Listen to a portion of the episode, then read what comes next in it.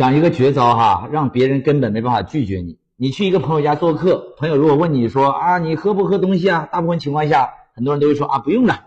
但是如果朋友他是这么问呢，有咖啡和绿茶，你喝哪种？这时调查发现，大部分人会选择要么喝咖啡，要么喝茶。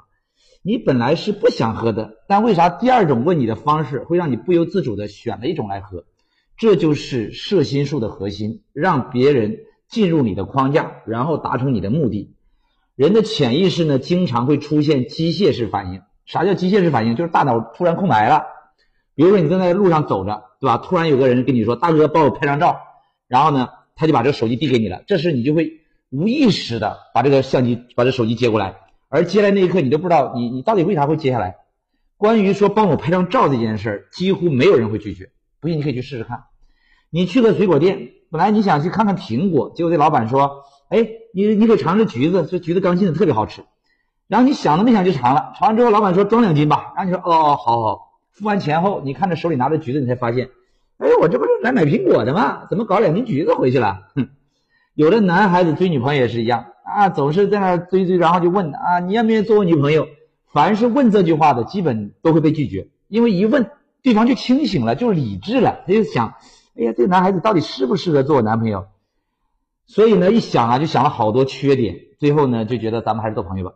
但是呢，那种不问，而是直接创造一个机会，唱 K 呀，或者看电影啊，或者逛公园啊，啊，突然就抓到对方的手不放，哎，成功率往往很高，因为在那一刻，那个女孩子直接大脑进入了一个机械式反应，空白了啊，然后回家之后才才发现，哎，我怎么跟着他牵着手逛了几条街呢？哼，但是在牵手的过程中，已经牵出了感情，根本就已经无法理性了。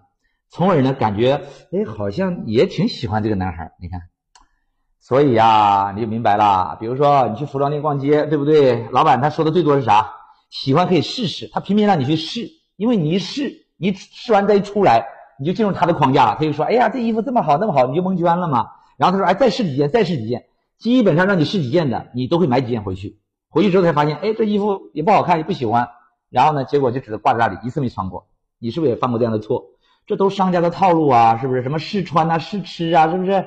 你看一条街上有两个餐厅都卖面条，顾客呢进 A 餐厅的时候，那那服务员就问顾客：“您需不需要加一个鸡蛋？”结果顾客就就下意识的说：“哦，不用了。”你看啊，顾客去 B 餐厅点餐呢，服务员这样问的：“请问您加一个鸡蛋还是两个鸡蛋呢？”你看顾客一下就空白了，然后哦，那加一个吧。所以这个 B 餐厅呢，这个比 A 餐厅一天多卖好几百个鸡蛋，这就是商家的玩法呀。那你如果说想知道如何用机械式反应来操控别人的话，我现在给你揭露谜底。你现在赶紧双击一下屏幕，答案马上会跳出来，赶紧双击。看到答案没有？哼，你说老杨，你这不是跟我开玩笑吗？行吧，告诉你吧，机械式反应的核心就是勇敢的、大胆的跟别人提要求。记住，是要求，不是征求，明白吗？这个世界就是胆子大的搞定，胆子小的敢提要求的拿下，不敢提要求的，明白吗？关注我，关注我，给你实在干货。这句话是不是很耳熟？我为什么总提这句话？这就是要求你必须提，给我一个关注。点关注没有？没点你会后悔一辈子的。所以啊，胆子大一点，关注我，给你实在干货。